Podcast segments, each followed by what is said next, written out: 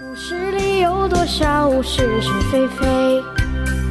故事里有多少非非是是？《侍卫官杂记》，作者宋晓，由事了播讲。故事里的事，说不是就不是，是也不是。先生本来要张群蝉联行政院长的，可是张群却一再推辞，说行宪的内阁有新面貌出现，有那个必要。呃，你你心目中有什么有什么人没有啊？一时啊，我也想不出什么人来。不过，我认为最好找个外国人所钦佩的专家学者。呃，孙浙生怎么样？孙浙生先生很诧异的神情。他根本不是一个做行政院长的人，除掉搞女人、谈谈宪法之外，什么也不会。张群想了想，呃，胡适是个非常理想的人选。他又是著名的国际的自由主义者，不行不行，他毫无行政经验，他做考试院长还差不多。那找子文兄回来也是个办法。先生皱起了眉，又是不赞成的样子。他站起来，背着手在屋里踱着步。李大伟很不错，可惜资历太浅。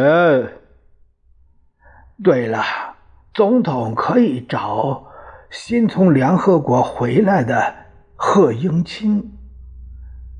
呃，他的资历、地位、声望都很够啊。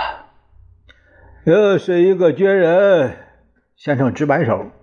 总统是军人，副总统是军人，再来个军人出身的行政院长，太不妥当了。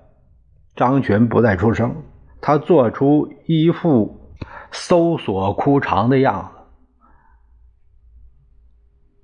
子。呃，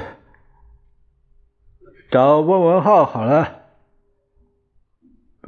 先生好像拾到一块金子那样高兴。他是个学者，又有行政经验。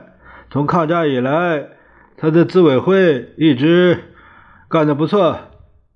是啊，呃，他确实相当合适。张群连忙点头。呃，第一届行宪内阁由学者担任阁传，足见总统的民主作风啊！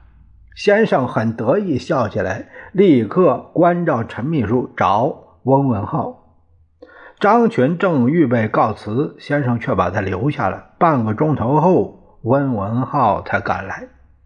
先生对他说明，他出来做阻隔的时候，他当然是极力推辞。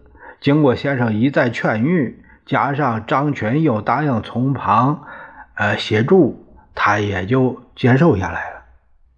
下午，我和老杨正在下棋。陈秘书一声不响的学进来了，我们两个人的全副精神都在象棋上，没有怎么理他。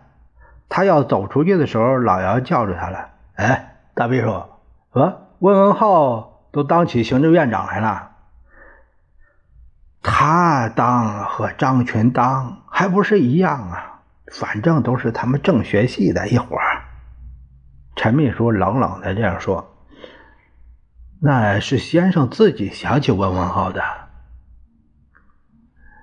张群是个老油子，他故意找一些不相干的人，让先生自己想到温文浩。